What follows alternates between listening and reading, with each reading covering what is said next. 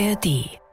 Zehn Jahre Bundeswehr in Mali. Die letzten deutschen Soldatinnen und Soldaten sind nun zurück. Und was hat der Einsatz für Frieden in dem afrikanischen Land gebracht? Das ist ein Thema hier in unserem Standpunkte-Podcast von NDR Info mit Meinungen aus verschiedenen Medien. Dazu herzlich willkommen heute am Sonnabend, den 16. Dezember. Ich bin Gisela Former. Aber wir beginnen erstmal in Brüssel mit dem EU-Gipfel. War es ein historischer Gipfel mit dem Ja zu Beitrittsverhandlungen mit der Ukraine? ARD Brüssel-Korrespondent Holger Beckmann meint, es gab keine Alternative. Europa konnte nicht anders, durfte nicht anders. Zu groß waren die Versprechen an die Ukraine gewesen, sie in die Familie der EU hineinzuholen. Sie gehört dazu, hatte Ursula von der Leyen gesagt, schon kurz nach Kriegsbeginn. Das hat in dem Land zu Recht große Erwartungen geweckt.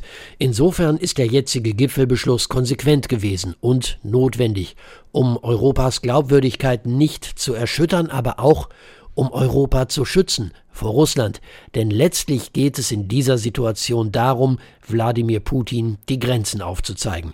Diese feste Absicht hat die EU jetzt einmal mehr untermauert. Trotzdem bleibt dieser Gipfelbeschluss vor allem symbolisch, und nur deshalb dürfte Orban auch auf sein Veto verzichtet haben. Denn offen ist, wann die Beitrittsverhandlungen nun wirklich und konkret beginnen.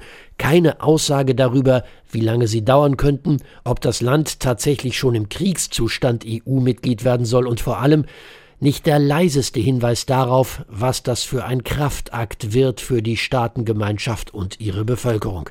Wirklich historisch wird es erst, wenn der Beitritt des großen Landes im Osten Europas wirklich konkret wird.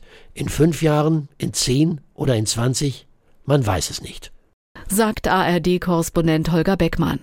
Sehr bemerkenswert ist, wie die Gipfelentscheidung zustande kam und das Geld für die Ukraine erstmal nicht freigegeben wurde.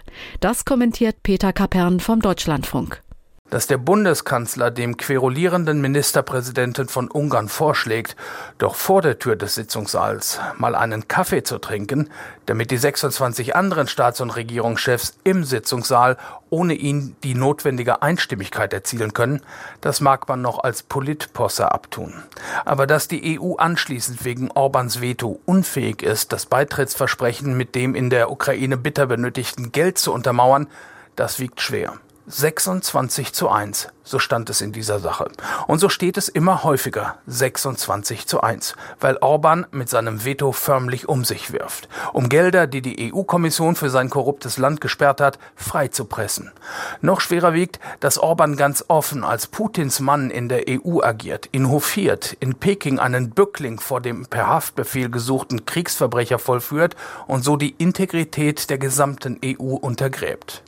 Bislang haben die Mitgliedstaaten und die EU-Kommission immer wieder versucht, den illiberalen Demokraten einzubinden, zu kalmieren, zu schmieren, was dessen Veto-Wut nur noch anfachte. Jetzt aber hat die Europäische Union ein anderes Mittel zur Hand. Sie kann das Artikel 7 Verfahren, das im Tiefschlaf liegt, endlich entschlossen vorantreiben und Orban das Stimmrecht im Rat entziehen. Kein Stimmrecht, kein Veto. Donald Tusks Wahlsieg in Polen hat diese Perspektive eröffnet. Ungarns Premier kann nicht mehr auf Rückendeckung aus Warschau hoffen. Diese Chance sollte die EU jetzt nutzen meint Peter Kapern vom Deutschlandfunk. Hat Orban im Grunde genommen recht mit seiner Haltung, was die Ukraine angeht? Und wie sieht es mit Moldau oder dem Beitrittskandidaten Georgien aus? Nicht gut, findet die Nordwestzeitung aus Oldenburg. Alle drei Länder befinden sich in territorialen Konflikten mit Russland. In jeden dieser Konflikte kann die EU militärisch verwickelt werden, treten diese Länder der Gemeinschaft bei. Alle drei Staaten dürften den entsprechenden Status gar nicht bekommen, sie erfüllen dafür nicht die Kriterien. Einmal mehr ignoriert die EU die eigenen Regeln. Der Ukraine und Moldau bescheinigt Transparency International im Korruptionsindex hohe Korruption. Moldau liegt auf Rang 91 von 180 Staaten, die Ukraine auf Rang 116.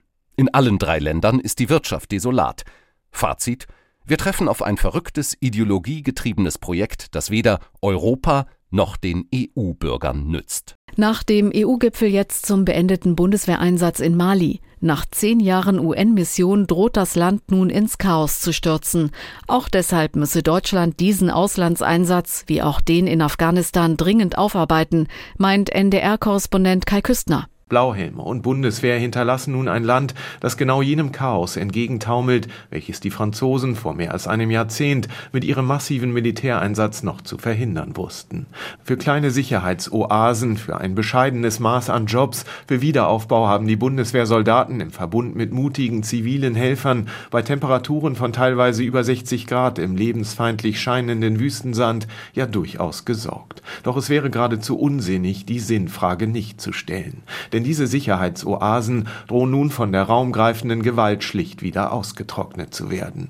Nicht nur haben über die Jahre die Terroristen mehr und mehr Gebiete erobert. Gleichzeitig scheinen malische Armee und russische Söldner zwar gewillt, aber kaum in der Lage, den Norden zu befrieden. Im Gegenteil, die Kämpfe in Mali toben schon jetzt heftiger denn je. Für die deutsche Politik bedeutet das, sie muss sich bohrenden Fragen stellen. Nicht nur muss sie eine Sahel-Strategie entwerfen, die ausnahmsweise mal länger haltbar ist als bis zum nächsten Putsch. Vor allem aber muss sie sich im NATO, im EU- und UN-Rahmen überlegen, wie sich Auslandseinsätze künftig erfolgversprechend gestalten ließen. Denn es mag zwar mit dem Besteigen des letzten A400M-Fliegers in Gao eine Ära zu Ende gegangen sein, eine Ära großer außereuropäischer Missionen, die einst in den 90ern in Somalia begann, mit Afghanistan ihren vorläufigen Höhe bzw eher Tiefpunkt erfuhr und nun in Mali endete. Doch auch wenn das angesichts der russischen Bedrohung für den Moment geboten erscheint, gar nicht mehr den Blick über den europäischen Tellerrand zu wagen und Auslandseinsätze gleich lieber ganz sein zu lassen, hieße die falsche Lehre zu ziehen. Die Mali-Mission gehört deshalb genauso aufgearbeitet wie die in Afghanistan. Verstauben die Erfahrungen aus der Auslandseinsatzära aber in Aktenordnern, wäre das gerade für die Soldatinnen und Soldaten das völlig falsche Signal. Und noch ein Blick in eine Zeitung. Die Volksstimme aus Magdeburg findet es richtig, dass der Mali-Einsatz nun Geschichte ist. Sie nennt die Antiterrormission einen Schuss in den Ofen. Die Mission ist vom Umfang her sicher nicht mit Afghanistan zu vergleichen, vor allem was die Opfer betrifft, doch für den Westen war sie ein ähnliches Desaster. Zehn Jahre lang haben Franzosen, Deutsche und Truppen weiterer Nationen eingetaktet in den MINUSMA-Einsatz der UN versucht, muslimische Terroristen niederzuhalten, das misslang. Als dann noch eine Putschserie in Mali hinzukam, war alles zu spät. Die Lehre aus Mali ist letztlich die gleiche wie die aus Afghanistan. Finger weg von riskanten Militäreinsätzen auf unberechenbarem Terrain.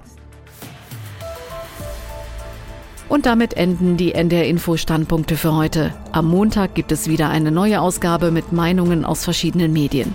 Ihr könnt den Podcast auch abonnieren, zum Beispiel in der ARD Audiothek. Ein schönes Wochenende wünscht euch Gisela Former. Ein Podcast von NDR Info.